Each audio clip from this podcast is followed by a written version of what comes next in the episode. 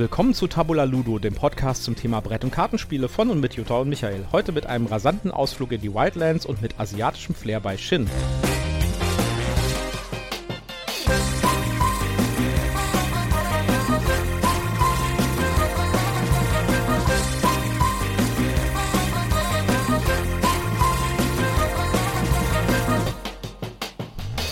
Willkommen bei Tabula Ludo, Ausgabe Nummer 27 und noch zwei Wochen bis zur Spiel. Ja, hallo zusammen, schön, dass ihr wieder dabei seid. Ja, noch zwei Wochenenden müssen wir schlafen sozusagen und dann äh, haben wir wieder Spiel. Und ich habe mir die, die App mal angeguckt jetzt. Da sind ja auch die ganzen Standpläne drin. Die App ist übrigens toll. Wenn ihr die noch nicht habt, ähm, installiert die. Die ist wirklich gut gemacht. Man kann da nämlich äh, sich die Spiele raussuchen und kann die kann denen einen Stern geben und dann tauchen die wieder auf der Karte auf, von der, äh, auf der Ausstellerkarte. Genau, und dann weiß man ganz genau, wo man hin muss. Ja, Ich habe auch schon meine Sternchen gesetzt. Ich war allerdings etwas irritiert, weil ich ein paar Spiele nicht, äh, nicht finden konnte. Ja, ich habe ja früher immer Fotos gemacht, wenn ich irgendwo einen Stand hatte, wo ich mir dachte, oh, das muss ich mir entweder nochmal nachher angucken oder das nehme ich mir nachher noch mit. Dann habe ich immer ein Foto gemacht von, der, von, von dem Stand. Äh, Dann habe ich rausgefunden, ich finde die Stände nicht mehr wieder, wenn ich einfach nur ein Standfoto habe. Dann hast du die Standnummern Dann fotografiert? bin ich zu dem übergegangen, Standnummern zu fotografieren. Das hat da ein bisschen besser geholfen, aber ich glaube, mit der App ist das noch ein bisschen besser. ja, weil du dann eben auch noch mal gleich auf dem Plan nachgucken kannst, wo ist denn dieser Stand, den ich mir da gerade ausgeguckt habe. Genau. Was ich wieder gesehen habe, äh, dieses Mal, äh, die Hallen sind, es sind viele Hallen diesmal, es ist glaube ich eine Halle mehr tatsächlich als letztes Jahr. Aber die Hallen sind nicht ganz gefüllt. Also es gibt Hallen, die nur so zu zwei Dritteln gefüllt sind. Ah, zu der App noch eine wichtige Funktion. Du kannst auch quasi einen Stand eingeben und dann sagen, ich bin hier und dann kannst du dich orientieren, wo bin ich denn eigentlich gerade? Ja, das ist auch cool. Ja.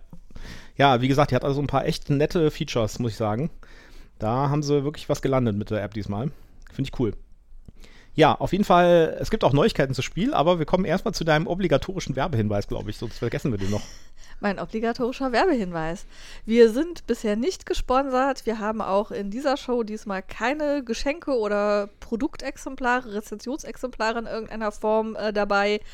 Aber wir nennen natürlich Marken, Produkte, Firmen und wir haben Links in unseren Shownotes und deshalb sagen wir, das hier ist alles Werbung.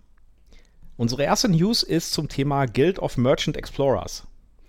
Da gibt es nämlich jetzt eine neue Mikroerweiterung, die angekündigt wurde. Ist leider tatsächlich nur eine Mikroerweiterung, aber hört sich trotzdem interessant an. Äh, geht wohl darum, dass es nicht nur neue Maps gibt, sondern äh, da sind wohl auch neue Karten dabei. Das heißt, äh, da bin ich mal gespannt, was da draus wird. Und ich hoffe ja auch mal, dass mal eine große Erweiterung kommt für Guild of Merchant, Explo Merchant Explorers. Muss man mal gucken, äh, was damit wird. Die Mini-Erweiterung hat äh, ein Erscheinungsdatum von 2022. Könnte vielleicht sein, dass man die bei AEG auf der Messe bekommt. Da bin ich mal gespannt. Da werden wir auf jeden Fall mal vorbeilaufen. Die sind mir ja normalerweise mal gegenüber vom Pegasus-Stand. Und mal schauen, ob wir das da bekommen werden. Vor allen Dingen so eine, so eine kleine Mini-Erweiterung kann man ja auch mal schnell in den Rucksack packen. Die müssen wir dann nicht Genau, die kriegt man ja dann, also die kann man, die kann man dann mitschleppen, weil sie ist ja klein. Ja. Da bin ich sehr gespannt drauf. Also, das sieht auf jeden Fall cool aus. Äh, es ist halt, ich, ich meine, das liegt, liegt nahe bei diesem Spiel, einfach mal zwei, drei neue Maps zu machen. Ja, weil da sind ja auch schon im Grundspiel irgendwie, glaube ich, acht Maps drin oder sowas. Und äh, das scheint aber tatsächlich mehr zu sein. Da scheint noch ein bisschen mehr Gameplay in dieser Mini-Erweiterung drin zu sein. Sehr ja, gespannt. Da sind wir mal gespannt, genau. Hat noch keine Bewertung auf Boardgame Geek. Ja, vielleicht ziehen wir eins hier äh, vor. Das ist nämlich, wir hatten ja letzte Woche drüber gesprochen, dass es in der Spieleliste von das Spiel so einen seltsamen Eintrag gab zum Thema Pandemic SW. Genau, schwarz-weißes Pandemic. Schwarz-weißes Pandemic. Es hat sich jetzt tatsächlich bestätigt, denn Siemens Games hat das jetzt offiziell angekündigt. Ein Clone Wars Star Wars Pandemic kommt raus zur Messe. ja, also doch Star Wars, du hattest vollkommen Ja. recht. Ich finde es mal wieder faszinierend, wie, wie die sowas komplett unter Ausschluss der Öffentlichkeit, ohne dass irgendwas davon liegt, irgendwie entwickeln, produzieren und quasi fertig bekommen können. Und es dann irgendwie eine Woche oder zwei Wochen vor der Messe zu sagen, oh, übrigens, hier ist es und wir haben davon äh, auf der Messe welche, die ihr kaufen könnt. Ah, cool. Ja. Ich habe es mir mal angeschaut, äh, also das, was es davon gibt bis jetzt. Es gibt leider kein Rulebook bis jetzt zum Download. Die Fotos von dem Spielbrett und von den Karten sehen aber tatsächlich so aus, als ob das eher so ein klassisches Pandemic ist. Eine Änderung, also man sieht auf dem, auf dem Spielplan sind Planeten drauf. Ja, also klar, also die Star Wars Planeten. Und äh, die, äh, die, der Rest des Boardaufbaus oder des Spielaufbaus sieht sehr Pandemic-lastig aus. Also es sieht aus wie ein klassisches Pandemic. Zwei Unterschiede sind mir aufgefallen oder äh, waren auffällig. Das eine ist, es gibt wohl mehr, mehr Miniaturen in dem Spiel, wo ich noch nicht so genau weiß, wozu man die benutzt. Also es gibt definitiv mehr Miniaturen, als es Spieler gibt. Ja. Ich kann mir eigentlich nicht vorstellen, dass sie die Würfelchen durch, Miniatur, durch Miniaturen ersetzt haben. Ich glaube, das ist irgendwas anderes. Und das zweite ist, es scheint so zu sein, und jetzt, wir spekulieren hier natürlich total, ja, aber es scheint so zu sein, dass auf den Karten, auf jeder Karte irgendein Special Feature drauf ist. Also es gab ja bei dem normalen Pandemic gibt es halt diese Eventkarten, die man dann äh, zufällig ziehen kann. Mhm. Und die kann man dann beliebig einsetzen. Und hier sieht es so aus, als ob die, äh, die, die normalen Karten, die man sammelt, also die äh, farbigen Karten, dass die irgendwelche Special Features haben drauf. Und dass man die wohl auch spielen kann. Da bin ich mal sehr gespannt, was sie daraus gemacht haben. Werden sie es auf jeden Fall angucken. Ja, und vielleicht auch mitnehmen. Leider ist der Preis nicht ganz so äh, prickelnd. Also das wurde angekündigt mit 60 Euro. Ja. Ja, die kleinen Miniaturen, würde ich genau, mal sagen. Das macht wahrscheinlich wieder die Miniaturen, ne? Ja, ja aber wir werden es auf jeden Fall angucken und schauen wir mal. Also, ja. wenn, ich, ich finde ja bei den, bei den Pandemic-Derivaten, finde ich es immer wichtig, dass die sich auch irgendwie von dem Basis-Pandemic unterscheiden. Also einfach ein Basis-Pandemic mit Star Wars-Thema drauf geschla- geschleift, fände ich jetzt ehrlich gesagt nicht so spannend. Ja. Vielleicht für jemanden, der das, der, der sein erstes Pandemic kauft, da macht das vielleicht Sinn, weil er das Thema vielleicht cooler findet als solchen. Aber äh, das fand ich ja gerade bei den Pandemic-Spielen bis jetzt mal sehr gut, dass das halt äh, doch deutlich von der Grundformel auch abgewichen ist. Also wenn man das Pandemic Cthulhu zum Beispiel sich mal anschaut oder auch das Pandemic Fall of Rome, das sind im Kern immer noch Pandemic-Spiele, aber die sind schon, haben schon ihren eigenen Charakter. Und das finde ich wichtig. Deswegen bin ich mal sehr gespannt, äh, wie das da aussieht. Also zum Beispiel das Pandemic Cthulhu sieht deutlich weniger aus wie ein Pandemic und man kriegt die, die Ähnlichkeiten eigentlich erst, wenn man das Ding mal spielt mit und merkt dann, oh, okay, hm, das sind, äh, da ist hier dieses Muster und dieses Muster. Aber die, da sind schon deutliche, äh, deutliche Unterschiede drin. Das sehe ich jetzt hier noch nicht so richtig. Ja, ich bin, ich bin ja ehrlich gesagt so ein bisschen zwiespältig. Einerseits ähm, finde ich es cool, wenn so ein Spielkonzept irgendwie weiterentwickelt und auch in andere Themen überführt wird. Andererseits bin ich ja immer, wenn es so ein Lizenzthema ist, so ein bisschen voreingenommen, ob das jetzt nicht vielleicht nur quasi ähm, Geldschneiderei ist. Ja, wie gesagt, äh, muss einfach mal gucken. Das ähm, schauen wir einfach mal. Wir schauen uns das an auf der Messe genau. und werden euch davon auch einen Eindruck geben. Wenn die das auf der Messe haben, was sie ja sagen, Angeblich. dann kann man sich das auf jeden Fall ja. Also selbst wenn wir kein Exemplar kaufen könnten, weil sie schon alle vergriffen sind, haben sie bestimmt ein Exemplar, das man sich angucken kann. Ja. Was sie übrigens, äh, das nur so als Einschub, was sie übrigens auf der Messe nicht haben werden, ist Twilight Inscription in Deutsch. Das ja, ist ganz so schön ein Drama. Das ist echt traurig, finde ich. Das war ja angekündigt für September schon und einige Shops hatten es gelistet für den 16. September. Und das war tatsächlich auch anscheinend äh, so ein bestätigter Termin, weil ich habe auf Boardgame Geek mit ein paar Leuten geredet und in England war es wohl auch so, dass einige Händler es für 16. September geliefert mhm. hat, äh, gelistet hatten. Und jetzt äh, hat, ist der 16. September vorbeigegangen und es kam kein Twilight Inscription. Und daraufhin haben wohl Leute nachgefragt und äh, Asmodee hat sich gestern zu einem Statement auf Facebook äh, herniedergelassen zu uns. Sie haben sich durchgerungen. Sie haben sich durchgerungen und äh, sagten, dass es wohl tatsächlich Lieferprobleme gab und die äh, deutsche Version erst nach der Messe verfügbar sein wird, was ziemlich ärgerlich ist. Kann man sich vorstellen, da arbeiten ja relativ viele Leute irgendwie genau darauf zu, dass man an der Messe diese so Neuheiten, ja, so gerade so Knüller-Neuheit, ja. ja, auch verkaufen kann. Und dann klappt das halt genau um eine Woche nicht oder so, ja. Mhm. Das ist ja schon ziemlich ärgerlich. Das ist mega ärgerlich. Ja. Da wird mit Sicherheit auch ein bestimmter Anteil von Umsatz erstmal verloren sein. Ja. Weil es ist halt ein Unterschied, ob du da als interessierter Messebesucher eben guckst und dann äh, auch in einer gewissen Kauflaune bist oder ob du jetzt halt wirklich proaktiv irgendwo im Internet oder in einem Laden suchen musst ähm, ich weiß nicht, wie regelmäßig so die Gamer-Szene in, in den Spieleladen geht äh, und wie gut die äh, das breite Feld Deutschlands mit Spielerläden ausgestattet ist, ob wirklich jeder einen in der Nähe hat und wie gut der dann ausgestattet ist, ob man da dann so ohne weiteres da dran kommt, wenn man nicht schon weiß, dass man es haben möchte. Ja. Also äh, Asmodee sagte, sie haben einige wenige Exemplare in Englisch. Das heißt, äh, es gibt wahrscheinlich fünf Stück oder so. Und die äh, werden dann wahrscheinlich auch relativ schnell weg sein. Also wer das unbedingt haben will auf der Messe, es gibt wohl ein paar englische Exemplare bei Asmodee zu kaufen.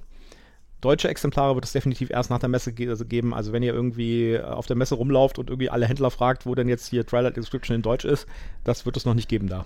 Leider. Genau. Das ist sehr schade. Ich habe übrigens noch ein anderes Spiel auch vorbestellt mhm. für Lieferung nach der Messe. Und das ist War of the Ring, the Card Game. Das wird es auf der Messe zwar zu kaufen geben. Ja. Äh, lustigerweise, weil auf der Gen Con haben sie angeblich noch einen Prototypen gezeigt. Das fand ich irgendwie sehr lustig. Irgendwie so vom Prototypen bis zur finalen Version gedruckt zum Verkaufen irgendwie in wenigen Wochen. Ja, oder aber der Druck war schon längst aufgegeben, aber sie ja. hatten es halt noch nicht in Händen und haben dann halt die Prototypen mitgebracht. Ja, vielleicht. Auf jeden Fall, das wird es da geben und ich habe das allerdings gepreordert im Online-Shop. Ja, ist, ist, doch, ist doch prima. Ja, weniger schleppen. Twilight Inscription haben wir ja auch vorbestellt. Das Problem ist nur, ich muss mich auch auf der Messe noch dran erinnern. Deswegen sage ich das hier auch nochmal explizit, damit, du dann auch, damit du das dann auch weißt. Nein, Schatz, aus nicht kaufen. Das wäre nicht das erste Mal, dass äh, ich ein Spiel auf, der, äh, auf das Spiel kaufe und dann zwei Wochen später irgendwie die ein Post Paket klingelt bekomme. und äh, dasselbe Spiel da nochmal drin ist. Ja. ja. Äh, ich, ich habe übrigens ähm, das Azul Master Chocolatier auch vorbestellt. Ja, aber nicht zur Abholung auf das Spiel, sondern. Nein, nein, zum, zum, ja. es wird geliefert. Okay. Ja. Ich hab's, ich hab's mir vorbestellt. Ja, so, was haben wir denn noch? Ich fange immer meine, meine neuen Nachrichten mit so an. Ich weiß nicht genau, das nervt wahrscheinlich ein bisschen. Ich höre damit auf. Schreibt es uns, ob ihr es süß findet oder ob es euch nervt. Wo wir gerade bei Ankündigungen sind. Äh, Elden Ring, das Brettspiel, wurde angekündigt. Für äh, 2023 allerdings. Und es wird wohl der Kickstarter dieses Jahr noch kommen dazu. Keine Angaben zu Preis und so weiter, aber sehr schön. Das erste Bild ist direkt irgendwie ein Bild von einer Miniatur. Es geht nicht mehr um das Gameplay, es geht um die Minis. Also ich muss ja ganz ehrlich gestehen, wir haben jetzt ja mittlerweile so ein paar Spiele, wo so Miniaturen dabei sind, gespielt. das, das hat immer genervt. Ja, genervt will ich jetzt nicht sagen. Aber es hat mir, glaube ich, keinen Mehrwert gebracht, sage ich mal. Also es wäre, ich sag mal, ein hübscher Holzmiepel wäre auch gegangen. Ja, ich erinnere nur an äh, das Spiel, das den Preis für den sinnlosesten Ein ah, ja. Einsatz von Miniaturen bekommt, nämlich äh, hier äh, Tainted, Tainted Grail. Ja. furchtbar. Furchtbar, furchtbar, furchtbar. Das Einzige, wo ich sie wirklich süß und, und, und irgendwie witzig fand, war bei Max vs. Minions, aber da haben die ja auch eine extrem hohe äh, Qualität. Ja. Außerdem lebt das Spiel ja auch so ein bisschen davon, dass du irgendwie äh, halt. Ja, außerdem, ich sag mal so, das Handling von diesen Miniaturen funktioniert auch. Ne? Ja. Ne? Im Gegensatz zu zum Beispiel bei Battlelore, äh, bei äh, Schlachten von Westeros, wo die Miniaturen einfach die ganze Zeit im Weg sind und auch noch Mist aussehen. Also, es bringt nicht mal optisch was irgendwie. Ja, vor allen Dingen mit dieser Qualität, wo dann die Reiter alle irgendwie so windschief in der Gegend rumhängen. Ja, ich habe gerade auf Facebook gibt es ganz viel Werbung für äh, Brandon Sandersons äh, Whitefall oder so ähnlich. Äh, das ist so ein Buchuniversum, da hat er mhm. einige Romane drin geschrieben. Da gibt es jetzt ein äh, Miniaturen-Set dafür. Also äh, tatsächlich nur Miniaturen. Die haben das Spiel gleich weggelassen. ja, hey, so du, du, hast die Bücher gelesen, also kannst du die Story, also spielst doch einfach selber. Den Rest kannst du improvisieren. Also, äh, wir sind wirklich in dieser, in dieser Situation angekommen, wo wir das Spiel einfach komplett weglassen und nur noch Minis verkaufen. Ja, das ist, das ist doch so ähnlich wie mit diesen, ah, wie heißen diese komischen Figuren noch mit diesen Riesenköpfen?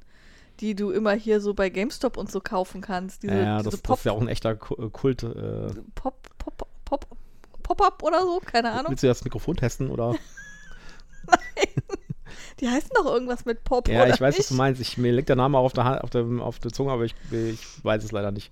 Ich weiß nur, dass ich bestimmt wochenlang an dieser, an diesem Schaufenster, als sie relativ neu waren und die dann das erste Mal so im Schaufenster auftauchten, da vorbeigegangen bin und mich die ganze Zeit gefragt habe, wie diese Figuren denn jetzt mit den Computerspielen zusammenhängen und brauchte eine ganze Weile, um erstmal zu realisieren, dass das im Prinzip nur eine Dekofigur ist, die zu einem Spiel gehört, also wo ein Held oder was von einem Spiel dargestellt ist, aber das ansonsten keine Funktion hat. Es ist der klassische Staubfänger.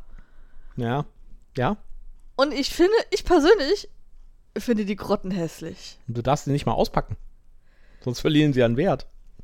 Das auch noch. Also ich, ich finde die Dinger wirklich nicht sehr schön. Und ähm, ich finde sie nutzlos und sie kosten ein Heidengeld. Kommen wir mal zurück zu Elden Ring. Ich habe das Spiel ja gar nicht gespielt, das Computerspiel. Also für diejenigen, die das nicht wissen, Elden Ring ist ein sehr erfolgreiches Computerspiel. Kam vor, ich glaube, so einem halben Jahr, würde ich sagen, kam das raus. Ja. Äh, ganz viele Leute, die ich kenne, spielen das und finden das total toll. Also es ist aber eher so ein Quälspiel. Also es hat unglaublich krasse Schwierigkeitsgrad. Und okay, nichts für mich. Ja, deswegen habe ich es auch nicht gespielt. Äh, das, kommt von den Leuten, die auch diese ganzen anderen Souls-Spiele gemacht haben, so Dark Souls und sowas. Und die sind ja auch dafür bekannt, dass sie irgendwie extremen Schwierigkeitsgrad haben. Und da, also ich habe schon genug Ärger im Alltag. Ich muss mir nicht noch Ärger beim Spielen machen, ja.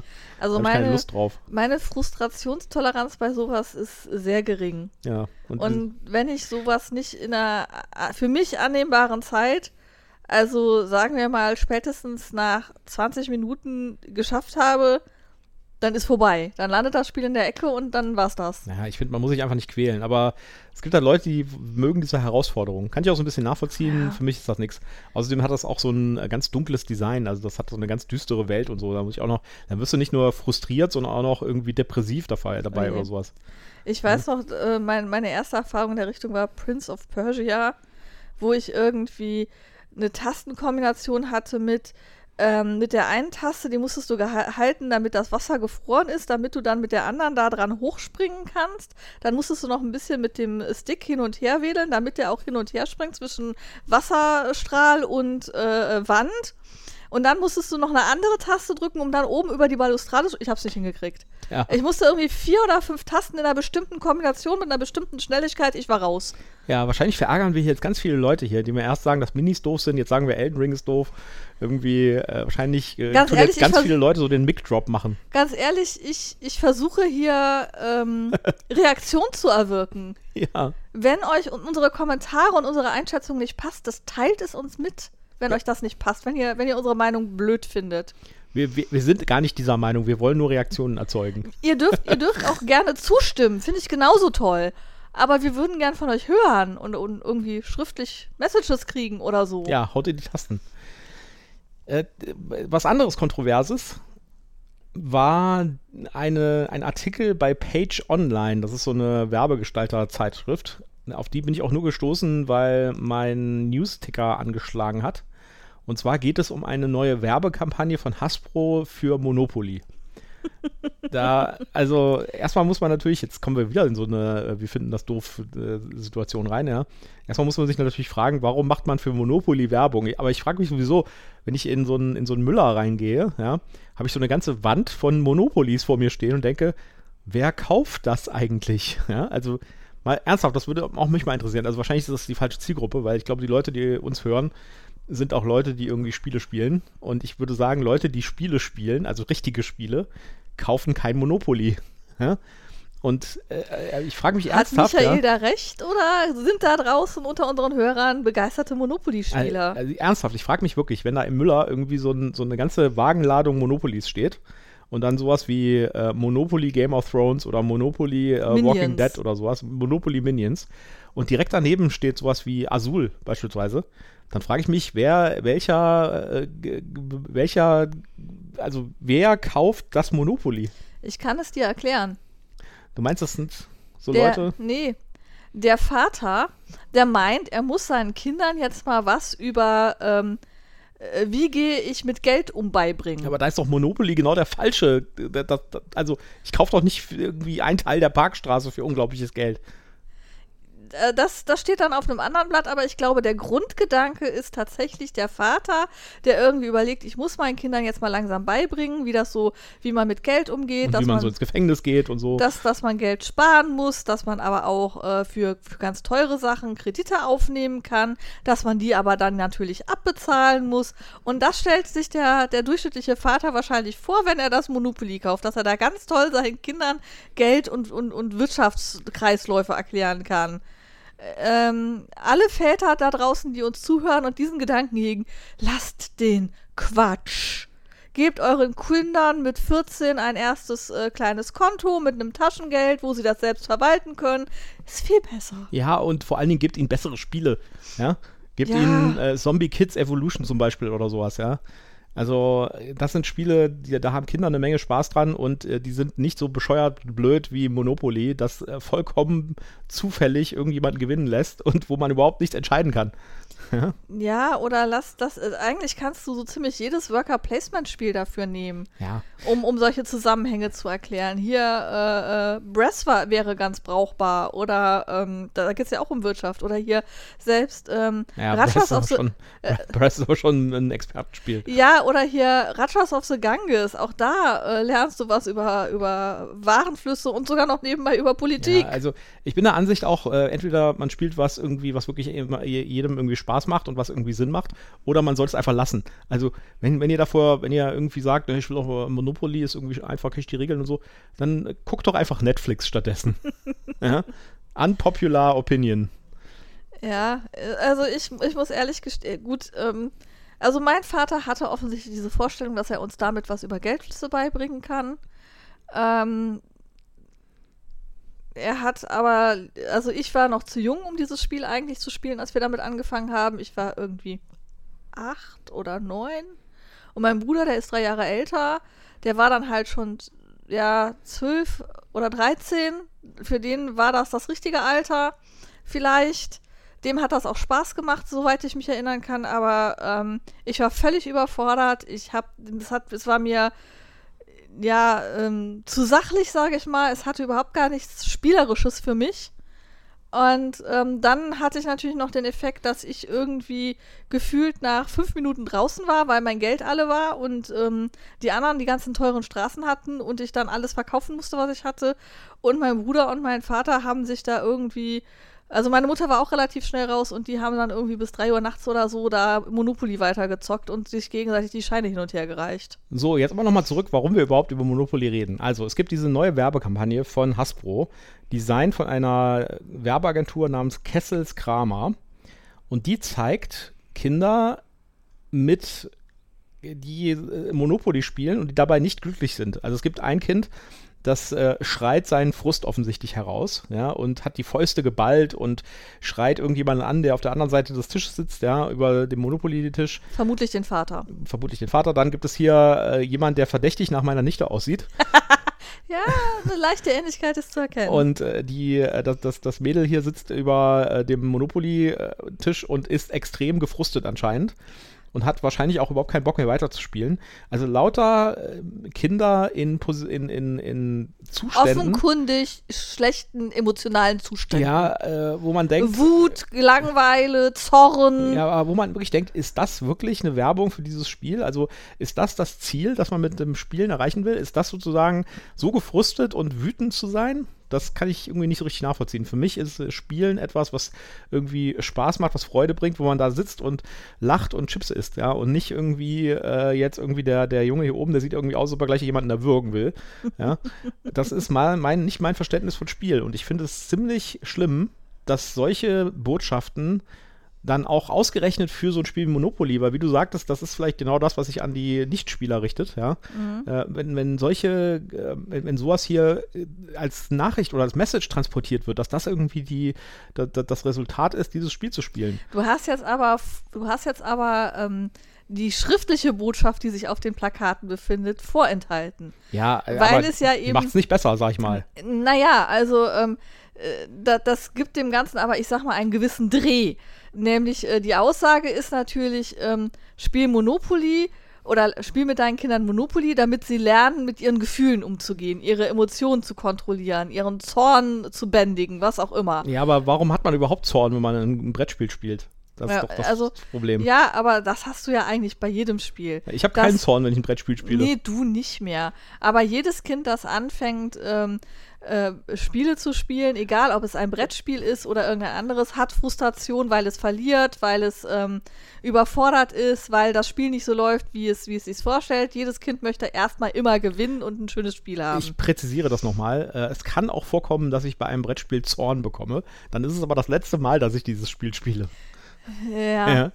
Ähm, aber aber äh, es ist schon so, dass eben äh, Brettspiele oder Spiele generell durchaus auch dazu dienen, eben ähm, das Miteinander von Kindern zu schulen und eben Emotionskontrolle zu schulen. Das ist tatsächlich ein durchaus legitimes Ziel von Spielen. Ich finde die Wahl von, Mo dass es jetzt ausgerechnet Monopoly sein soll, die finde ich zweifelhaft. Ich finde das, äh, ich finde das hier, ich find, nein. Die, ich finde die Poster auch nicht ansprechend. Also das würde mich nie veranlassen, irgendein Spiel zu kaufen.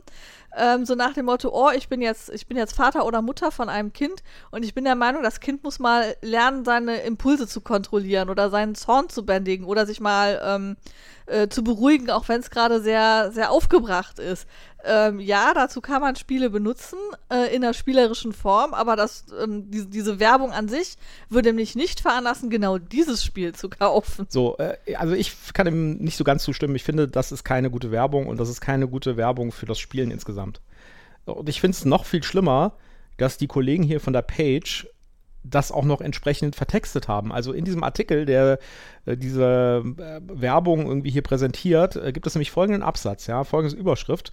Ich lese das mal vor und dann äh, sag mal, was du, dazu, was du davon hältst. Also, hier steht, so sieht Spielen wirklich aus. Deswegen räumen Kesselskramer mit dem Vorurteil des Spielenachmittags voller eitel Sonnenschein auf und zeigen Kinder, die verflixt wütend sind, stocksauer, die sich richtig aufregen und auch mal ihren Frust herausschreien. Ja, das, das ist genau das, was, äh, also diese Fehlkonzeption, ja, ist, äh, spricht sozusagen aus dem Text, genauso wie aus diesen Anzeigen hier. Das ist einfach eine völlig falsche Auffassung von, was Spielen sein soll. Und das finde ich äh, fatal. Und da kann ich auch nicht verstehen, warum Hasbro bei sowas mitmacht. Also aber die müssten es ja eigentlich du, wissen. Aber da hast du im Grunde genommen schon den richtigen Knackpunkt gepackt. Ja, so sp sieht Spielen nicht wirklich aus. Nein, ähm, da, aber ähm, wie soll Spielen sein? Also du hast eine Erwartung, wie Spielen sein soll. Wenn sich eine, eine Mutter die ersten Male und, und ein Vater sich die ersten Male mit ihren Kindern hinsetzen und ein Spiel spielen, haben sie ein bestimmtes Bild, wie dieses Spiel ablaufen wird. Und in, ich würde jetzt einfach mal äh, steile These rauswerfen, in 99,9% aller Fälle laufen die ersten Spiele nämlich so, wenn das Kind endlich begriffen hat, wie das Spiel funktioniert und dieses Spiel sich dann nicht zu seinen Gunsten entwickelt und es auch nur ansatzweise so aussieht, als ob dieses Kind verlieren könnte, gibt es Geschrei, Gezeter, das Spielbrett fliegt durch den Raum, ähm, ähm, Karten werden weggeschmissen und das passiert. Und dann zu sagen, okay, stellt euch darauf ein, dass es passiert, aber genau das muss passieren, damit ihr dann eben daran arbeiten könnt, mit dem Kind zusammen, dass das ja gar nicht schlimm ist, wenn man diese Partie verliert, weil man dann eine neue Partie spielen kann und ähm, dass es viel sinnvoller ist, sich zusammenzureißen und vielleicht kann man das Ruder ja noch rumreißen und doch noch gewinnen. Ja, also, das ist im Grunde genommen das, wo man hin will. Ja, das, äh, das mag vielleicht eine unter, eine, eine, eine, die untergeordnete Motivation sein, vielleicht, aber die wird durch diese Werbekampagne nicht sichtbar. Ja, durch diese Werbekampagne äh, wird, äh, wird sozusagen transportiert. Wenn du dieses Spiel spielst, dann äh, bist du am Ausrasten die ganze Zeit. Ja? ich sag mal so, äh, gut, ich muss, ich muss zugeben, äh, auf einer bestimmten Ebene, die die wahrscheinlich nicht beabsichtigt haben, ist das vielleicht sogar sehr realistisch, weil wenn ich Monopoly spielen müsste, würde ich ungefähr so aussehen wie dieser Junge hier. Ja? Also ungefähr so. Allerdings, bevor wir überhaupt anfangen würden. ja? Also nein, nein, nein, nein. Damit kann ich nicht einverstanden sein hier. Gibt es unter unseren Hörern Monopoly-Jüngern? Lasst es uns wissen. Bitte nicht. So. Oh je, Michael hat gerade ein Geht weg gesagt. Nein, wir wollen jeden Hörer haben. Ihr dürft uns auch hören, wenn ihr Monopoly mögt. Ihr müsst es uns ja nicht auf die Nase binden. Kommen wir mal zu schöneren Sachen, nämlich äh, der, äh, noch ein paar Ankündigungen. Und zwar gibt es eine Ankündigung hier, äh, die, ein sehr schön aussehendes Spiel, nämlich die Schriftrolle der Geheimnisse Schatten über Lycharia. Ah ja, das habe sogar ich gefunden. Ja. Da ist eine Schriftrolle in der, in der Packung. Ja, also ähm, wer uns hier schon länger zuhört, äh, also mehrere Folgen hört, hat mit Sicherheit schon mitgekriegt, dass ich ein großer Fan von so Rätselspielen, Escape Room Spielen, äh, Exit Games und diesen Dingen bin. Und ähm, deswegen ist mir natürlich diese Ankündigung ins Auge gesprungen. Die habe ich gesehen auf dem YouTube-Kanal von dem offiziellen von der Spielemesse. Da gibt es so jemanden, der regelmäßig so Neuheiten vorstellt und der hat eben auch eine Folge zu solchen Rätselspielen gemacht. Und es tut mir gerade sehr leid, dass ich nicht weiß, wie dieser Mensch heißt. Ähm, vielleicht können wir das noch nachtragen. Ähm, der hat eben unter anderem diese Schriftrolle vorgestellt und ich war natürlich sofort hin und weg, als ich gesehen habe, wie der den Karton aufmacht und da original eine wirkliche, echte Schriftrolle rausholt. Also ein Stück Papier, ich glaube irgendwie 1,80 Meter lang, das auf, äh, äh, auf einen Stab aufgerollt ist. Also nicht breit, sondern lang. Also wenn man sie ausrollt, ist sie 1,80 Meter lang. Genau. Ja. Cool. Das sieht richtig cool aus. Also, da, die, da, das ist aber tatsächlich so ein Escape Room-Style-Spiel, wenn ich es richtig verstanden habe. Ähm, das ist so eine Mischung aus ähm, Wimmelbildrätsel, so wie Mikro-Makro. Also du musst dann auf dieser Schriftrolle ist bildlich was dargestellt, so Wimmelbildmäßig. Und du hast irgendwelche Rätsel und dann musst du die Lösung auf diesem Wimmelbild ähm, finden. Und das scheint so eine Art Geschichte zu sein, die du quasi als einer von vier Helden erlebst. Ja, bin ich also mal, das sieht wirklich sehr gut aus in ja. diesem Video. Wir haben uns das ja zusammen angeguckt. Das äh, ist auch mal so ein neues Konzept, finde ich, so auch äh, rein von der Präsentation her. Also ja, es hat halt schon irgendwie so ähm, äh, ein ganz besonderes Flair mit dieser, also es ist, sieht alles sehr hochwertig aus. Da muss man dann auch natürlich nochmal gucken, ob das dann in der Realität in echt auch so toll aussieht oder ob das jetzt nur ja, manchmal hat man ja so Effekte, dass es auf dem Bild oder ähm, auf dem Film so total cool aussieht und wenn man es dann wirklich in der Hand hält, merkt man, oh, das Papier ist aber doch relativ billig und ähm, das Bändchen, mit dem das zusammengebunden ist, das ist besseres Geschenkpapier oder so, äh, also Geschenkband. Ähm, das muss man dann nochmal verifizieren, aber es sah sehr hochwertig und sehr toll aus. Ja, die Erscheinung ist für dieses Jahr angekündigt. Also es könnte sein, dass es auf das Spiel das schon zu sehen gibt. Es ist ja auf dem offiziellen Trailer vorgestellt so, worden. Ja, okay. Und ähm, die Aussage war, dass es wohl da ist. Ja, okay. Dann. Die haben natürlich auch immer so einen Proclaimer drin, vorbehaltlich, dass irgendwelche Probleme auftreten oder so. Das kann natürlich noch passieren, aber eigentlich soll es da sein. Ah, hier steht übrigens äh, Erscheinungsdatum 13. Oktober. Also ja. wahrscheinlich haben sie es auf das Spiel dann und danach geht es dann in den Retail-Verkauf. Ja, wahrscheinlich genau so. Ja. Ja, schön, das werden wir uns auf jeden Fall angucken. Ich mhm. glaube, wir kommen mit ganz vielen von diesen kleinen Rätselspielen. Die haben ja schon ein paar andere noch im Auge, die da noch kommen könnten. Ja. Da werden wir wahrscheinlich ein paar, werden ein paar in den Lootbeutel äh, wandern, sozusagen. ja. Dabei erwarte ich doch meine große, große Rätselkiste aus China. Ja, dann äh, verabschiede, gebe ich dir ein kleines Küsschen, verabschiede dich erst auf die nächsten zwei Monate, während du in deinem Keller sitzt und diese Rätsel löst. Vergiss es, Schatz, du musst helfen. Äh, okay. Ich brauche doch jemanden, mit dem ich reden kann und sagen kann, was ich schon alles überlegt habe und was in Sackgassen geführt hat. Also ich sag mal so, bei dieser Kiste, die du da geordert hast auf Kickstarter, da haben wir den Prolog gespielt und das ist was anderes. Da werden wir mit Sicherheit auch nochmal drüber sprechen, weil das ist groß. Ja, und das ja ist da, also anders, also über diese Kiste müssen wir auf jeden ja, Fall äh, eine eigene Folge machen. Das ist anders als andere Escape Room Spiele. Das geht nämlich klar über die Box, in der die, das Ding kommt, hinaus. Das ist fast schon wie so ein Alternative Reality Game, denn man muss quasi, man kann nicht nur das Ganze lösen mit den Sachen, die man in dem Spiel bekommt, sondern man muss nach den Personen, die da vorkommen, googeln. Man muss auf den, auf den Karten gucken von New York, wo dieses Gebäude ist, was da gegenüber ist und so. Shanghai.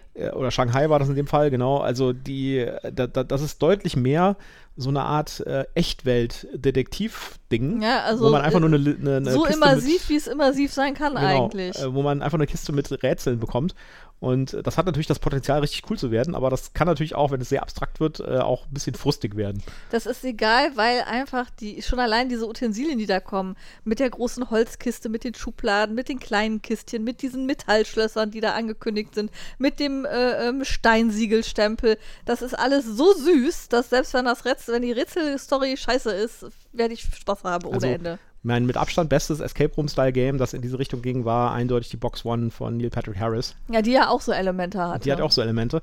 Da hoffe ich ja mal drauf, dass da mal irgendwann eine Box 2 kommt. Ja. Neil Patrick Harris, oh, da müssten wir einen englischen Podcast für machen, das wird sonst nicht funktionieren. Ich wollte ihn gerade aufrufen, eine Box 2 zu designen, aber ähm, er wird uns, glaube ich, nicht hören. Nee. Wer gute Connections zu Neil Patrick Harris hat, sorgt dafür, dass er eine Box 2 macht. Ja, unsere letzte Ankündigung für heute ist dann uh, The Queen's Dilemma, kommt im Oktober auf Kickstarter. Wir haben ja King's Dilemma hier auf der Pile of Shame und wir haben es tatsächlich schon einmal gespielt mit äh, zwei Freunden. Das waren diese Briefumschlägchen, die man genau, da ständig aufgemacht hat. Da sind hat, ganz ja. viele so kleine Briefumschläge drin mit Karten und man spielt quasi Fraktionen. In King's Dilemma spielt man Fraktionen und äh, in einem Königreich und man bekommt immer so moralische Fragen gestellt. Ja, das ist eher, das ist auch so ein bisschen so ein Diskussionsspiel. Ich fand das Grad. ziemlich zäh, muss ich gestehen. Es war ein bisschen zäh. Wir haben es wieder zurück auf den Pile of Shame gelegt. Ja, eigentlich ja. müsste man das in einem durchspielen, sozusagen, weil das ja schon ein längeres ja, Spiel hat, auch eine Storyline und so. Äh, aber ich habe es jetzt noch nicht auf den Verkaufenstapel getan, weil ich glaube, das hat noch Potenzial. Du hast noch Hoffnung, dass es noch mal Ich habe noch Hoffnung, ja. Okay. Auf jeden Fall kommt jetzt im Oktober der Nachfolger, beziehungsweise, äh, nein, er kommt im Oktober auf Kickstarter. Und logischerweise nach King's Dilemma muss es ein Queen's Dilemma werden. Unbedingt. Und die große Änderung, die da drin wohl ist, ist, dass man nicht mehr eigene Frakt äh, nicht mehr einzelne Fraktionen spielt, sondern man spielt bestimmte Personen an einem Hof. Okay. Ja. Was das jetzt genau für spieltechnische Auswirkungen hat, weiß man halt noch nicht so genau. Ich glaube aber, wenn äh, der Kickstarter tatsächlich kommt im Oktober, ich könnte mir auch gut vorstellen, dass sie das vielleicht zur Spiel präsentieren und dann den Kickstarter auf der Spiel quasi launchen. Mhm. Werden wir mit Sicherheit ein bisschen mehr darüber wissen und vielleicht auch das Regelbuch haben. Ja. Okay, das war's für die News. Dann gehen wir doch mal zu den Sachen, die wir gespielt haben. Und diesmal haben wir uns tatsächlich auch ein bisschen unserer, äh, unserer Pile of Shame genähert wieder. Weil wir dachten, wir spielen mal so ein paar Sachen noch weg, bevor dann die Spiel kommt und wir dann irgendwie die nächsten sechs Wochen nur noch über die Neuigkeiten reden können. Ja. Genau. Haben wir mal so ein paar Sachen äh, äh, gespielt, wo wir einfach Bock drauf hatten und was schon ein bisschen älter ist. Eins davon ist ein bisschen schwer zu kriegen, aber da reden wir dann drüber, wenn wir darüber reden. Wir fangen an mit Wildlands. Wildlands. Die große Finsternis ist gefallen und mit ihr das Imperium. Die arkanen Kristalle, die einst ganze Städte mit Energie versorgten, sind zerbrochen, und die Dunkelheit wurde durch die entfesselnde Magie zerstört. Alles, Alles, was bleibt, sind die gesetzlosen Ruinen, die als Wildlands bekannt sind, und die Splitter der Kristalle, die über sie verstreut wurden. Einige wenige, mutige und verzweifelte Seelen suchen nun nach den Splittern, um ihre Macht für ihre eigenen Zwecke zu nutzen. In den Wildlands wartet Ruhm auf dich, wenn du dafür kämpfst. Ja, ein Area Control Kampfspiel mit äh, verschiedenen Fraktionen und äh, variablen Spielerfraktionen. Ja. Ja, von Martin Wallace, mit dem wir ja ganz viel schon zu tun hatten, weil der auch der Designer ist von Brass und von Australia. Mhm. Und ich finde es immer wieder krass. Ja. Also ich finde, man kann bei bestimmten Spielen oder bei bestimmten Designern kann man so eine Handschrift erkennen, ja. Und äh, kann irgendwie sehen, okay, das ist ganz klar, also zum Beispiel Knizia-Spiele, der ist nur so mathematisch perfekt. Ja, der ist mhm. ja auch mhm. Mathematikprofessor. Bei Wallace hat man so eine Konstante, habe ich gedacht eigentlich, die zu erkennen, nämlich, dass in jedem Spiel irgendwas mit Eisenbahn drin ist. Mist, die haben gefehlt. Die haben irgendwie gefehlt bei Wildlands. Und ich finde, Wildlands ist, äh, ist so ein Spiel, was man, wo ich sagen würde, dass das von Martin Wallace ist, hätte ich nicht gedacht, weil das doch nicht so richtig sein Stil ist. Ja? Nichtsdestotrotz ist es Also es unterscheidet, si es unterscheidet sich jedenfalls von den anderen Wallace-Titeln, die wir ja, bisher gespielt haben. Definitiv. Äh, ich glaube, was, wenn, wenn, man, wenn man Wildlands ein bisschen beschreiben würde, ich glaube, das ist das nächste, was ich je erlebt habe an Brettspiel, was an ein Computerspiel rankommt. Es fühlt sich an wie so ein wie so ein MOBA-Computerspiel. Ja? Das Was ist, ist ein MOBA-Computerspiel? Äh, du, hast, äh, du läufst irgendwie mit einer Fraktion von Leuten auf einer Karte rum und äh, hast so Echtzeitstrategie-Aspekte. Äh, also. Ja. Und äh, also man hat hier eine Karte und es gibt, es gibt zwei Karten in der, in der Basisbox und es gibt nochmal zwei Map-Packs mit jeweils zwei neuen Karten. Und äh, diese Karten sind eingeteilt in Sektoren. Ja, das ist meistens dann irgendwie so ein Dungeon oder irgendwie so ein, so ein Turm mit drumherum Gelände und sowas. Ja, also ein bisschen Tabletop-Gelände mäßig. Mhm. Ja. Und äh, man hat äh, vier oder fünf Figuren. Ja, das ist dann seine Fraktion. Diese vier oder fünf Figuren können halt auf diesen Feldern laufen, auf diesem, äh, auf diesem Plan. Und auf dem Plan gibt es auch sowas wie Abgründe oder Berge oder sowas. Und dann muss man halt mehr Bewegungspunkte ausgeben, um da hoch oder runter zu kommen. Und äh, dann hat man äh, ein Fraktionsdeck. Also jedes, jede, jede Fraktion hat sein eigenes Deck mit seinen eigenen Möglichkeiten. Und man spielt in, seinem, in seiner Runde halt äh, entsprechend viele Karten von der Hand, äh, wie man gerne möchte. Und zieht dann auf drei neue Karten auf. Die Regeln sind wirklich total billig. Ja? Also man, man spielt quasi Karten ab, dann jede Karte erlaubt eine Aktion mit einer bestimmten Figur. gibt dann halt so eine, äh, so, so, eine Unterteilung auf den Karten, was man mit dieser Karte machen kann. Also mit dieser einen Figur kann man zum Beispiel laufen, mit der anderen Figur kann man nur angreifen, mit der dritten Figur kann man irgendwie heilen. Beispielsweise gibt es eine Fraktion, die können heilen. Und äh, dann zieht man am Ende seines Zuges drei nach. Ja, ja super und man einfache hat ein Regeln. Handlimit mit sieben Karten, wenn ich mich recht entsinne. Genau. Ähm, das heißt, äh, man hat maximal sieben Aktionen zur Verfügung, wenn man alle Karten quasi ausspielen würde. Äh, man kann manchmal so Ketteneffekte ähm, auslösen. Ähm, aber im Großen und Ganzen hat man eben diese sieben Aktionen, die man auf der Hand hat, wo man dann halt überlegen muss, wann und wie setze ich die ein hat natürlich auch dadurch, dass jede Karte ähm, für sich genommen unterschiedliche Optionen bietet, äh, muss man dann halt eben auch mal überlegen, ähm, will ich diese Karte jetzt dafür benutzen, mit dem einen zu laufen oder lieber dafür benutzen, mit dem anderen anzugreifen? Ja. Das sind dann so diese, diese strategischen Überlegungen, mit denen man sich dann rum, rumärgern muss. Ja, und jede Fraktion ist halt anders. Das heißt, jede Fraktion verhält sich unterschiedlich und hat komplett unterschiedliches Deck und hat damit mehr Gewicht zum Beispiel zu Fernkampf, mehr Gewicht zu Nahkampf, mehr Gewicht zu äh, vielleicht irgendwelche Bomben werfen oder sowas. Ja, also jede Fraktion ist ein bisschen unterschiedlich. Wobei wir jetzt bei Spielen noch nicht so hundertprozentig, also ich sag mal so, der Unterschied zwischen den Fraktionen kriegt man erst mit, wenn du mehr spielst. Ja, das, äh, ich glaube, da ist, noch eine, da ist noch eine Menge Strategie drin, was man noch mit den einzelnen Fraktionen machen kann. Die, das, das Spiel ist halt drauf ausgelegt, super einfach, super schnell zu sein und man, äh, man soll damit halt wirklich schnellen Spaß haben. Das ist irgendwie die Idee, glaube ich, bei dem Spiel. Und das erreicht es ganz gut. Also, das ist halt wirklich ein No-Frills-Spiel. Da ist auch nichts Schnörkelmäßiges dran. Ja, das ist sehr schnörkelbefreit, sag ich jetzt mal. Ja. Ja, es gibt keine, es gibt keine extra Karten mit irgendwelchen Effekten drauf. Äh, die man dann keine, erst durchlesen genau, muss und sich genau. überlegen muss, was heißt das denn jetzt eigentlich? Genau, es gibt keine Events oder sowas. Ja, es ist quasi so eine Art Abenteuerspielplatz, auf dem irgendwie die Helden rumlaufen und sich gegenseitig abmuxen. Ja, und zwar relativ schnell, relativ effektiv. Das ist irgendwie die Idee dabei. Und, äh, und das kann es relativ, das, das macht es ziemlich effektiv, finde ich. Das macht wirklich Spaß, weil ja. es ist halt schnell und hart. Hilft mir gerade noch mal, wir haben das ja in zwei Varianten gespielt. Das eine Mal war diese Koop-Variante, die wir nicht so gut fanden.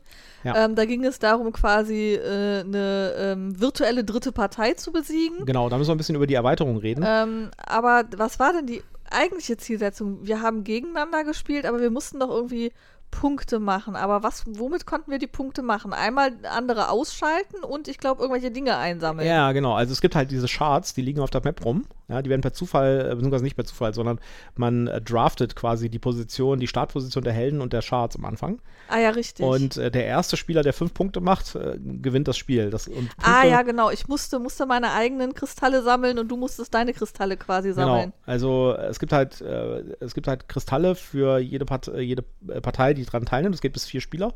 Und äh, man sammelt entweder die Kristalle ein, das ist halt auch wieder eine Aktion, muss man eine Karte für ausgeben, oder man tötet andere Helden und für beides von diesen Aktionen gibt es jeweils einen Punkt und der erste Spieler, der fünf Punkte erreicht, gewinnt das Spiel. Richtig. Und da war ja so ein ganz cleverer äh, Startkniff dabei, dass ich eben zehn Karten gezogen habe mit diesen Positionen ja. ähm, und äh, mir dann überlegen musste, für fünf Karten, das sind die Positionen, wo ich meine Männer postiere. Genau, also wir Und die, die anderen fünf Karten musste ich dann dir geben, weil du da deine Kristalle hinlegst. Genau, die, die, Start, äh, die Startpositionen werden gedraftet. Das heißt, man äh, zieht halt, äh, man hat fünf Kristalle und fünf Helden. Zieht man zehn Karten, auf den Karten sind jeweils äh, Zahlen drauf, das ist ein extra Deck. Ja, da sind für jedes Feld auf dem Brett gibt es eine Karte genau in dem Deck. Ja. Äh, dann überlegt man sich, auf welche von diesen zehn Karten, die man in der Hand hat, stellt man seine fünf Helden und die restlichen fünf Karten gibt man an den nächsten Spieler weiter, also linke Hand. Mhm. Und der legt dann seine Kristalle auf die restlichen Karten, die man halt nicht Genau, deswegen sollte man natürlich versuchen, so Kartenpärchen zu haben, wo man die eine Karte behält und die andere weitergibt, weil das bedeutet, der Gegner muss an dich rankommen, um seinen Kristall zu sammeln. Ja. Was dir die Chance gibt, den platt zu machen. Ich glaube, das ist auch, das ist eine sehr clevere Möglichkeit, wie man das Spiel schnell zum, ans Laufen bringt. Weil wenn, wenn du das frei auswählbar machen würdest, oder wenn du zum Beispiel sowas hättest wie alle starten von der einen Fraktion oder jede mhm. Fraktion startet in einer Ecke, dann würde es zu lange dauern, bis äh, die Leute mal endlich in so eine Konfliktposition kommen, wo ja. sie sich gegenseitig sehen und beschießen können, zum Beispiel. Oder ja, oder man hat können. dann so Situationen, wo deine Kristalle auf der einen Seite der Karte sind und meine auf der anderen Seite der Karte und wir gar keinen Grund haben, uns ja. zu bekämpfen, sondern wir einfach auf unsere Kristalle losgehen. Dieses Spiel profitiert auch so ein bisschen vom Chaos auf dem Brett. Das heißt, das sollte man mit möglichst vielen Spielern spielen. Wir haben es jetzt nur mit zwei Spielern gespielt und wir haben schon deutlich gemerkt, dass das ein Spiel ist, was für volle Spieleranzahl ja. gedacht ist. Bei Boardgame Geek sagten die Leute auch hier, Community sagt, äh, best mit vier, vier Spieler. Richtig. Also ich würde das tatsächlich auch nur noch mit vier Spielern spielen, glaube ich. Mit zwei Spielern man, also ich, ich, ich, würd, verstehe ich nicht würd falsch. Dem, ich würde dem Dreier-Set schon noch eine Chance geben. Ja, ne? aber aber, ich das- das glaube auch, halt- dass es zu viert wirklich den meisten Spaß bringt. Weil Genau. dann, dann hast du wirklich die Kollision und dann musst du ja auch noch mal viel mehr im Auge behalten. Wer hat jetzt wie viele Punkte schon? Wem muss ich jetzt hier eigentlich Wasser Ja. abgraben? Und andererseits hat man aber eben auch die Chance, dass sich der andere halt auch mal auf jemand anderen konzentriert und du mal so ein, zwei Züge vielleicht ein bisschen ungestörter machen kannst. Ja. Äh, also, das, das ist quasi so ein Ego-Shooter als Brettspiel. Und das ist, glaube ich, genau das, was es auch sein will. Und das funktioniert gut. Ja. Jetzt müssen wir kurz nochmal über die Erweiterungen reden. Ich habe ja schon gesagt, zwei Maps. Und ich glaube, dass der, der, die, die, der Wiederspielwert kommt bei diesem Spiel auch ganz deutlich durch die Maps. Weil die Maps machen so ein bisschen den Spielplatz aus, auf dem man sich bewegt. Ja? Und äh, Ja, und die unterschiedlichen Maps geben natürlich auch noch mal völlig andere Voraussetzungen irgendwo raus. Ja, es gibt zwei Erweiterungen mit Maps. Da, sind, da ist jeweils so eine doppelseitige äh, Cardboard-Map drin. Wir haben äh, eine davon auch mal gespielt, und zwar die mit dem Tower. Und die war schon ziemlich cool. Also der hat sich da wirklich Gedanken gemacht, wie die Maps unterschiedlich sein können. Auf der betreffenden Map ist es so, da ist in der Mitte so ein Turm. Und von dem Turm aus kann man alle anderen Felder äh, sehen. Das heißt, man kann auf alle anderen Felder mit Pfeilen schießen Wenn man den Fernkampf hat. wenn man einen Fernkampf hat. Und äh, dann gibt es noch solche Schluchten in der Mitte, die zu dem, äh, zwischen den ähm, äh, Brücken, die zu dem Tower hinführen. Also sehr viele super coole strategische Möglichkeiten, irgendwie jetzt durch die Schlucht zu gehen, sondern da hinten hochzuklettern und sowas.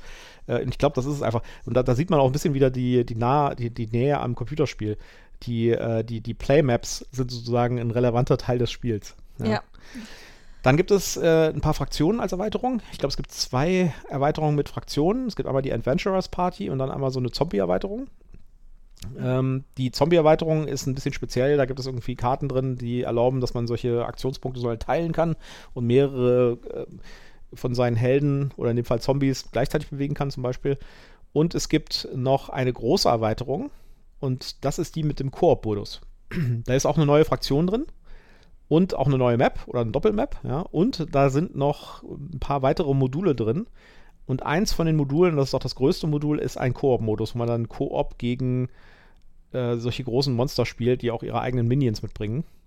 Das haben wir ausprobiert und das fanden wir nur so mittelgut. Ja, das hat irgendwie, ja, das hat funktioniert, aber ich glaube, dieses Spiel lebt so ein bisschen von dem Spieler gegen Spieler-Konflikt. Und ich glaube, das ist, das, das ist so ähnlich wie bei Computerspielen wieder, ja. Das ist wirklich äh, spannend, wie da die Parallelen sind. PvE ist halt äh, bei bestimmten Spielen nicht so spannend wie PvP. ja. Und äh, wie gesagt, ja, das funktioniert, aber ich fand jetzt auch, vielleicht haben wir auch einfach falsch gegriffen. Es gibt da mehrere von diesen Oberbösewichten. Den großen Alten. Ja, es sind nicht die großen Alten, sondern andere Viecher, aber The Asians. äh, ja, die, die Ancients, genau. Und äh, die, vielleicht haben wir da einfach, vielleicht haben wir da einfach irgendwie was falsch gegriffen, weil da war einer, der sitzt auf seinem Thron und der bewegt sich einfach gar nicht. Der, der wird einfach am Anfang ausgelost, dass der irgendwie auf dem Feld sitzt. Und dann, der hat aber auch keine Bewegungskarten. Das ist ja auch logisch, der sitzt ja auf dem Thron. Ne?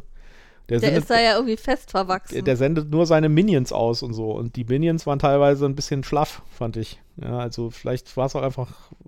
ich bin am überlegen, ob wir da vielleicht irgendwas falsch gemacht haben. Nee, ich glaube nicht, dass wir was falsch gemacht haben. Also, Also ich hätte erwartet, dass der einfach mehr Minions rausjagt, weißt du? ja. ja. Also das war, also der Koop-Modus, hm, weiß ich nicht. Ja, also der hat uns nicht überzeugt, aber dieses ähm, Spieler gegen Spieler, die, Ja. die erste Variante, die haben, hat uns Spaß gemacht.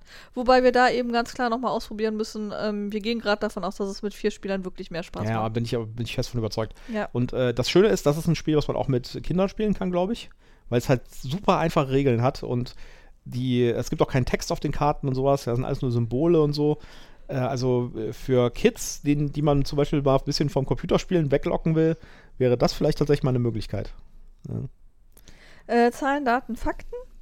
Zwei bis vier Spieler. Ähm, es gibt, glaube ich, auch keine Erweiterung, die mehr Spieler zulässt, oder? Nee. Nee. Äh, 30 bis 40 Minuten Spielzeit. ja, ist schon fast ein bisschen hochgegriffen. Ja, kommt halt drauf an, welches Szenario man spielt. Vielleicht, Ja. wenn, wenn wirklich vier Spieler, dass es dann länger dauert. Vielleicht, ja. Ähm, äh, offizielle Altersangabe 14. Ja, das. Community sagt, geht ab 10. Ja, ja, das würde ich auch sagen. Also ja, ich glaube 10, 10 ist, ist machbar. Ja. Ja, und dann die Bewertung, eine 7,3. ja, also da würde ich auf jeden Fall höher gehen, da würde ich auf eine 7,5 gehen. Ja, die 7,5 nehme ich mit. Ja, und äh, ich glaube, das wäre ein Spiel, was wir vielleicht mal für ein Wochenende zu den Kids mitnehmen und mal mit denen spielen wollen äh, können. Weil ich glaube, das könnte spaßig sein. Ja, das klingt wirklich gut. Okay, dann kommen wir zu unserem zweiten Spiel, das ein Hidden Champion ist in, äh, aus meiner Sicht. Eine Hidden Gem. Ein Hidden Gem, genau. Und wir wollten tatsächlich mal ein Spiel, äh, eine, eine Folge machen über Hidden Gems. Jetzt hauen wir die alle Jetzt nach und nach, so, nach, raus. so raus. Aber ich hatte einfach so Lust darauf, das wieder mal zu spielen, nämlich Shin. China vor mehr als 2000 Jahren. Willkommen in der Zeit der streitenden Reiche. Als Fürst besiedelst du das chinesische Hinterland, gründest Provinzen und nimmst abgelegene Dörfer in dein Reich auf. Immer wenn dir das gelingt, errichtest du dort als Zeichen deiner Herrschaft eine prächtige Pagode. Wer als erster alle seine Pagoden gebaut hat, gewinnt das Spiel. Doch Vorsicht, deine Provinzen und Dörfer können von den anderen Spielern übernommen werden. Denn de dann werden deine dortigen Pagoden niedergerissen und ersetzt. Stell dich der taktischen Herausforderung, jage den anderen Spielern Provinzen und Dörfer ab und begründe durch den Bau deiner letzten Pagode die glorreiche Shin-Dynastie.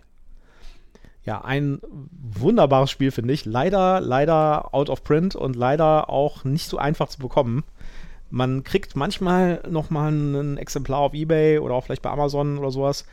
Äh, ich habe gesehen, bei Boardgame Geek gibt es gerade eins für einen guten Preis. Ich glaube 20 Euro oder so. Wenn ihr nach dieser Rezension da Lust drauf habt, dann stürzt euch auf Boardgame Geek und äh, besorgt es euch da. Da ist, glaube ich, ein Deutscher, der das gerade verkauft für einen 20. Das lohnt sich. Also, was machen wir bei Shin? Jetzt muss man vorsichtig sein. Wir wissen ja von unseren Statistiken, dass äh, Folgen, die Plättchenlegespiele beinhalten, nicht so gut ankommen. Ja? ja? das ist wahr. Ich weiß nicht, was ihr gegen Plättchenlegespiele habt, aber äh, wenn ihr ein Plättchenlegespiel spielen wollt, dann guckt euch Shin an. Das ist wirklich toll. Man hat einen Plan vor sich, der ist in Quadratfelder aufgeteilt. Ja, es sind relativ viele, ich glaube, es sind irgendwie so 10 mal 10 oder sowas, ja, irgendwas in der Richtung, oder 15 mal 15 sogar. Äh, auf ich jeden Fall viele Quadratfelder. Das ist ein relativ großer Plan in, auf diesem Plan gibt es äh, Felder, die sind unpassierbar, also zum Beispiel Reisfelder oder Berge oder sowas, da kann man halt nichts machen, die sind einfach, die müssen frei bleiben. Ja. Und es gibt äh, Startfelder, die sind dann farbig, es gibt äh, vier Farben insgesamt. Ja. Und äh, dann gibt es noch Dörfer, die sind quasi Neutralfarben. Bei den Startfeldern gibt es nur drei Farben. Es äh, gibt drei vier Farben, Spielerfarben, sorry. aber drei Startfarben. Ja, ja, genau, du hast recht. Es gibt äh, drei Startfarben, vier Spielerfarben. So, jeder Spieler hat eine gewisse Anzahl von Pagoden, das sind so Plastikpagoden. Ja, äh, wenn man mit zwei Spielern spielt, hat man die meisten, das sind 26, glaube ich. Und die Aufgabe ist es, die alle loszuwerden. Der erste Spieler, der alle Pagoden los wird, hat gewonnen. Der alle Pagoden gebaut hat. Ja. Was macht man im Spiel? Die, äh, es gibt Plättchen. Die Plättchen sehen aus wie Dominosteine. Die haben immer zwei von diesen Quadratfeldern, passen genau auf zwei von den Quadratfeldern auf dem, auf dem, ja. auf dem Brett. Und die können halt in den drei verschiedenen Farben sein. Ja, das heißt, es gibt, wie bei Domino, es gibt halt ähm, Plättchen, die haben zwei Farben drauf, also zweimal äh, zwei verschiedene Quadrate. Rot, Gelb zum Beispiel, ja. Es gibt aber auch Plättchen, die sind halt einfarbig, das ist halt dann quasi blau-blau oder rot-rot oder gelb-gelb. Wenn man dran ist, muss man ein Plättchen legen auf das Feld. Und zwar auch in Domino-Manier, nämlich äh, ein farbiges Feld an ein anderes farbiges Feld, wobei es aber egal ist, welches Farbe es hat. Genau, das ist das, was ich, was ich total schwierig finde. Dass ich dieses blaue Doppelfeld an, einfach an das rote anlegen kann. Genau, genau. Das passt nicht. Weil es geht darum, Provinzen zu bauen. Provinzen sind gleichfarbige Felder. Also ähm, Bereiche von zusammenhängende Bereiche gleichfarbiger Felder. Ja. Das heißt, wenn ich ein, äh, ein an das blaue Startfeld jetzt zwei, also ein doppelrotes Feld äh, Plättchen dran lege, ja, ist das völlig erlaubt. Und dann habe ich auch direkt die erste Provinz gegründet, weil Provinzen sind alles, was mindestens zwei Felder hat von der gleichen Farbe. Genau. Auf eine Provinz kann ich In, eins von meinen Pagoden bauen. Insofern macht es natürlich schon Sinn, gleichfarbige Felder aneinander zu legen. Aber Klar. ich muss das nicht tun. Während man ja bei anderen Domino-Spielen genau eben diese Regel hat, du musst zumindest eins der beiden Felder muss farblich passen. Ja. So. Provinzen, die größer sind als fünf Felder, da kann man eine zweite Pagode drauf bauen. Die kann man so schön übereinander stapeln, dann werden diese höher. Sieht eine wunderschön aus. Pagode. Genau. Sieht übrigens wunderschön aus, das, äh, das, das, das Brett, wenn es fertig ist. Also am Ende eines Spiels sieht das wirklich schön aus mit diesen ganzen Pagoden und den ganzen mhm. Türmchen und so. Ist total nett. So, und äh, wenn, man kann mit groß, mit, wenn, wenn jetzt zwei äh, gleichfarbige Gebiete, Provinzen, die vorher getrennt waren, durch ein Plättchen, das man gelegt hat, verbunden werden. Also ich habe zwei rote Gebiete, eins mit drei Feldern zum Beispiel, eins mit fünf Feldern und jetzt äh, habe ich ein rotes Blättchen, mit denen verbinde ich die beiden, dann übernimmt die größere, das größere Provinz die kleinere und dann werden die Pagoden von dem Spieler, die auf dem kleineren Provinz waren, weggenommen und durch den dann halt angeschlossen. Es kommt halt kein neues mehr drauf, ja, sondern die werden ja angeschlossen genau. an das genau. bestehende. Äh, so kann man halt Provinzen übernehmen. Dann kann man noch an die Dörfer ranbauen. Das sind diese neutral äh, belegten Felder. Und kann die Dörfer übernehmen. Bei den Dörfern ist es so, der die meisten Pagoden an das Dorf rangebaut hat, also die Gebiete mit den meisten Pagoden, der bekommt das Dorf und darf auf das Dorf auch nochmal eine Pagode stellen. Also es gibt verschiedene Möglichkeiten, wie man seine Pagoden quasi baut. Ja. Und das Ziel muss immer sein, möglichst viele Pagoden zu bauen, ja, und möglichst so strategisch zu legen, dass der Gegner möglichst wenig Pagoden bauen kann. Und so verbreitet man sich halt durch, über das Spielbrett und irgendwann ist halt so, dass das letzte, der, die genau. letzte Pagode gebaut das, ist. Und dass dann, einer seine letzte Pagode gesetzt hat und sagt, fertig. So, das hört sich jetzt alles etwas verwirrend an. Die Regeln sind aber wirklich kiki einfach. Die Anleitung ist auch tatsächlich nur so ein Doppelblatt. Ja, und ja aber es, es, es hat viel Spieltiefe. Ja, dafür. und es hat unglaubliche strategische Spieltiefe, weil man immer aufpassen muss. Ich darf jetzt nichts machen, wo der Gegner potenziell, man hat immer drei von diesen Doppelplättchen auf der Hand ja, und zieht immer nach. Ja. Das heißt, man kann aus in den dreien, die man auf der Hand hat, darf man sich eins aussuchen und legt das dann drauf. Äh, man, man, muss immer aufpassen, man, man will ja quasi Dörfer übernehmen, aber man will sie so übernehmen, dass man nicht dem Gegner an, wenn er dran ist, die Möglichkeit gibt, das Dorf, auf das man jetzt zugebaut hat, einfach mit zu übernehmen. Ja. Mhm. Und äh, gleichzeitig muss man ein bisschen gucken, was der andere macht. Ja? Wenn der da hinten irgendwie, also wir haben beim Spielen jetzt schon gemerkt, das natürlich ist, dass man erstmal so auf seiner Seite anfängt zu bauen und so ein bisschen aufbaut und so. Aber da muss man mal gucken, was der andere so macht, weil man kann ja überall anlegen. Man kann so auch äh, beim Gegner anlegen, der, ja. bei den Plättchen, die er gerade gelegt hat, ja. Und auch an den Provinzen des Gegners. Und damit kann man zum Beispiel sowas machen wie, man kann ihn bremsen. Man kann sagen, nee, dahin bitte nicht, da lege ich dir jetzt ein falschfarbiges Plättchen rein. Ja, oder ich lege das jetzt so an, dass du eben nicht den noch nötigen Doppelstein anlegen kannst, um deine Fünferprovinz hinzukriegen, genau. sondern dass du da gar nichts mehr anlegen kannst, weil da nur noch ein Einzelfeld frei bleibt. Ja, und äh, das hat eine extreme Spieltiefe, aber gleichzeitig ist es immer noch super einfach und super schnell. Also man spielt so ein, so eine, so ein Spiel in 15 Minuten durch. Es ist übrigens ein reiner Knizia-Spiel. Ja, ist ein reiner Knizia-Spiel, das merkt man auch. Es ist wieder mathematisch perfekt. Ja. Äh, die, das, das Spielbrett ist zweiseitig. Es gibt also quasi zwei Szenarien, wo die Dörfer ein bisschen anders sind und auch die Startfelder woanders sind. Mhm. Und das hat einen extremen Einfluss. Also wir haben dann ein anderes äh, Brett gespielt, was, wo wir gleich noch drüber reden werden, das hat die, das, das Spielgefühl komplett verändert. Also man muss auch eine andere Strategie anwenden. Ja? Da waren dann halt die Dörfer anders verteilt und so. Da waren auch mehr Dörfer verteilt auf, als auf, auf dem anderen Plan, aber dafür gab es Felder, die blockiert waren. Das heißt, du konntest an das Dorf nicht mehr von allen vier Seiten ranbauen, sondern du hattest nur noch drei äh, Seiten, um da dran zu kommen. Ja. Und damit hast du natürlich auch viel weniger Chancen, ein einmal von jemand, von dem anderen Spieler eingenommenes Dorf zurückzuerobern. Und dann haben wir noch ein Brett, das haben wir noch nicht gespielt. Da bin ich aber sehr gespannt drauf. Da ist so ein Gebirgszug, der quasi über das gesamte Brett geht. Und nur an einer Stelle gibt es so einen Durchbruch. Mhm. Ja, da bin ich mal gespannt, was das für eine strategische Auswirkung hat.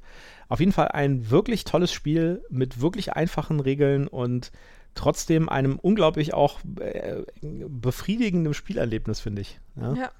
Also ich finde es wirklich toll und ich finde es eigentlich traurig, dass das Spiel nicht schon längst mal eine Neuauflage bekommen hat. Ist bei Pegasus und ähm, ursprünglich erschienen. Es gab auch ein, tatsächlich eine Erweiterung, die habe ich auch. Und die eine Erweiterung war ein neues Brett mit zwei neuen Szenarien, also vor der Rückseite. Mhm. Und damals schon, als ich das bekommen habe, das Spiel von, ist von 2012, äh, damals schon habe ich gedacht, warum machen die das eigentlich? Warum ähm, gibt es nicht einfach ein blankes Brett und dann irgendwie Plättchen, mit denen man das Szenario quasi legen kann, also Geländeplättchen, also Plättchen mit, äh, mit Reisfeldern drauf oder mit den Startdörfern, äh, mit, mit den Dörfern oder mit den Startfeldern oder sowas. Weil dann hätte man, äh, dann hätte man viel mehr Möglichkeiten gehabt, so Szenarien zu machen. Ja. So hat man quasi fertig gedruckte Szenarien. Ja, das ist zwar schön, weil da kann auch nichts verrutschen und so, aber geschickter wäre es, glaube ich, gewesen, einfach ein leeres Brett zu machen und dann zu sagen, okay, hier in der Anleitung sind irgendwie äh, ein Szenario für äh, zwei Spieler, drei Spieler, vier Spieler, äh, hier ein hoch ähm, Szenario, wo es viel Kloppe gibt, um die Dörfer zum Beispiel oder sowas. Da, das wäre, glaube ich, cooler gewesen. Ja, also ich denke, du hast da halt zwei, zwei Aspekte, die du immer ähm, gegeneinander abwägen musst. Wie viel Zeit brauchst du, um es vorzubereiten? Das ist natürlich jetzt im Moment super einfach. Genau, du, du machst das Brett Legst und das Brett hin, misch, fertig. Mischst, misch die, misch die, die, die Plättchen ja. ähm, und kannst losspielen. Während wenn du jetzt natürlich erst noch in der Anleitung gucken musst und auch dann erstmal vielleicht entscheiden musst, welches Szenario nehme ich denn und dann musst du das da verteilen, dann bist du ja wahrscheinlich nicht ewig beschäftigt. Also das ist mit Sicherheit nicht so wie bei Bitoku, wo du erstmal gefühlt eine Stunde aufbaust. Ja. mindestens. Das stimmt. Aber ähm, du hast halt schon irgendwie, es ist halt nicht so mit, äh, ich hol's mal gerade aus dem Schrank und los geht's, ne? Es ist schon noch mehr Vorbereitungszeit da. Ja, ja gut. Äh, ähm, stimmt, da hast du recht. Ne? Ich meine, das Spiel ist natürlich eindeutig ein Familienspiel. Und wenn man sowas machen würde, würde man natürlich deutlich mehr in den Kennerspielbereich gehen und vielleicht auch eine andere Zielgruppe ansprechen. Plus, äh, das wäre natürlich auch für die Produktion ein bisschen aufwendiger gewesen, ne? weil dann ja. zusätzliches Material in der Box ist und so. Was ich da halt ähm, noch spannend fände, wäre jetzt tatsächlich mal eine äh, Partie zu vier zu spielen. Ja, wäre eine coole Idee übrigens für eine Erweiterung gewesen. Weißt du, so eine zweite mhm. Erweiterung, irgendwie äh, modulares Brett oder sowas. Ja. ja. Ja, vielleicht ist es auch mal was, wo man vielleicht mal, weil das Spiel wirklich so toll, dass ich das wirklich immer wieder spielen würde, äh, wo man vielleicht auch mal so eine kleine Fanerweiterung macht mhm. und einfach mal sich so ein Brett irgendwie zusammenbaut. Ja, ja Herr Knizia, vielleicht hören Sie uns ja. Ähm, vielleicht kriegen Sie noch mal die Idee, da weiterzumachen. Ja, und vielleicht hat Eggert Spiele ja auch mal Lust, das Ding neu zu veröffentlichen. Ich würde es auf jeden Fall kaufen. Ja, ja ich, äh, das ist auch ein super Geschenk, glaube ich. Also wenn das ja. jetzt nicht ein Vermögen kostet, ne, sondern so, so einen brauchbaren Preis ist. Das ist auch so ein typisches Gateway-Spiel, weißt du, das, das ja. ist genau das Spiel, was ihr bitte kaufen sollt, wenn ihr nicht äh, Monopoly kaufen solltet. Weil das ist ein Spiel, das versteht wirklich jeder und das ist super einfach und das kann man auch mit der Oma spielen und die hat trotzdem Spaß daran. Und es ist ein tolles Spiel, ja. Es ist einfach ein tolles Spiel. Und ich finde es ein bisschen traurig, dass es das nicht gibt. Und ich finde es auch traurig, wenn ich mir auf die Bewertung auf, auf, auf Boardgame Geek mir angucke. Genau, dann kommen wir gesagt. doch mal dazu. Zahlen, Daten, Fakten. Zwei bis vier Spieler. Oh, die Community sagt, Bestes sind zwei ja, Spieler. Ja. 30 Minuten. Ab acht, da ist die Community äh, voll dabei. Ja, sehe ich auch so. Ähm, und dann eben die traurige 6,8. Ja, das finde ich ein bisschen traurig, weil das ist definitiv ein besseres Spiel als ein 6,8er Spiel. Ja, ich glaube, das ist für die Boardgame Geek Community ein bisschen zu viel Familienspiel. Das könnte ich vielleicht als Grund sehen. Aber das zu ist für mich. Zu wenig Miniaturen, ja, Schatz. Zu wenig Miniaturen. Ja, ist auch zu wenig, zu wenig Kennerspiel halt, ja. Zu, zu, und zu wenig Material. Ja. Zu, zu, die Kiste ist nicht voll genug. Also für mich ist das eine klare 9,0. Wow. Da haust Definitiv. du aber einen raus. Eine 9,0. Ja, das, äh, das du würdest das auf derselben Ebene sehen wie Clank in Space. Ja. Sorry, das kann ich nicht mitgehen. Okay. Also, ja, es ist ein tolles Spiel, aber also eine 9 finde ich jetzt ein bisschen. Hast mich jetzt aber ganz schön überrascht mit. Ja, ich finde das großartig. Ich fand das auch. Ne, ich kann mich noch erinnern, es gibt eine, es gab oder es gab eine iOS-Version für iPad. Und ich hatte aber nie ein iPad, weil ich Apple ein bisschen problematisch finde. Deswegen äh, gab es das halt äh, für meine Geräte nicht damals, ja, 2012, 2013 mhm. sowas. Und äh, die, dann habe ich damals, ich kann mich noch erinnern, ja, da habe ich damals den, den Hersteller angeschrieben von dieser App und habe gefragt, ob es das auch für Android äh, geben wird. Da kam irgendwie zurück, ja, ja, demnächst gibt es das. Und äh, dann ist ein halbes Jahr nichts passiert. Und dann habe ich die angemeldet und habe gesagt, pass mal auf, ich bin hier Android-Entwickler. Ich kann euch helfen, wenn ihr das machen wollt, weil ich das unbedingt haben wollte als App. Mhm. Ist aber nie was draus geworden. Also wollten die, die wollten meine Hilfe nicht und äh, die haben auch niemals diese Android-App rausgebracht. Und die iOS-App gibt es mittlerweile auch nicht mehr, habe ich gehört. Also ich bin bei einer 8,3. Es tut mir leid, Schatz, aber die 9 kann ich nicht mitgehen. Aber 8,3 ist schon mal zumindest äh, deutlich besser deutlich als die 6,8. Die 6,8, genau. Ja, also traurig ist leider, dass man das nicht so einfach bekommt. Aber vielleicht habt ihr ja Glück und ihr findet was und vielleicht auf das Spiel gibt es ja auch diese ganzen Gebrauchtwarenstände. Und, äh, also wenn es euch unterkommt, greift zu. Genau, greift zu. Das ist, kann man ohne, ohne Bedenken kaufen, das Ding. Gut, dann war es das jetzt für heute. Und wir verabschieden uns ins Wochenende, würde ja, ich sagen. Ich bin auch ein bisschen müde. Ja, und äh, wir Wochenende müssen, war lang und anstrengend. Ja, äh, und äh, Wochenende, die Woche. Das, das, das Wochenende kommt noch, hoffentlich. Außer ich habe was verpasst noch. und das, das wäre ganz schön tragisch. Und, äh, das, Wochenende wird, das Wochenende wird auch anstrengend. Ja. Schuhe kaufen ist angesagt. Ja, vor allen Dingen mit den Neffen. Ja. Na gut. Äh, nichtsdestotrotz wünschen wir euch ein ganz tolles Wochenende und wir hören uns dann nächste Woche wieder. Ja, ähm, bleibt uns gewogen. Äh, abonniert uns, äh, klickt die Glocke, äh, teilt das Wissen, das es uns gibt. Äh, und ansonsten, tschüss, macht's gut. Tschüss.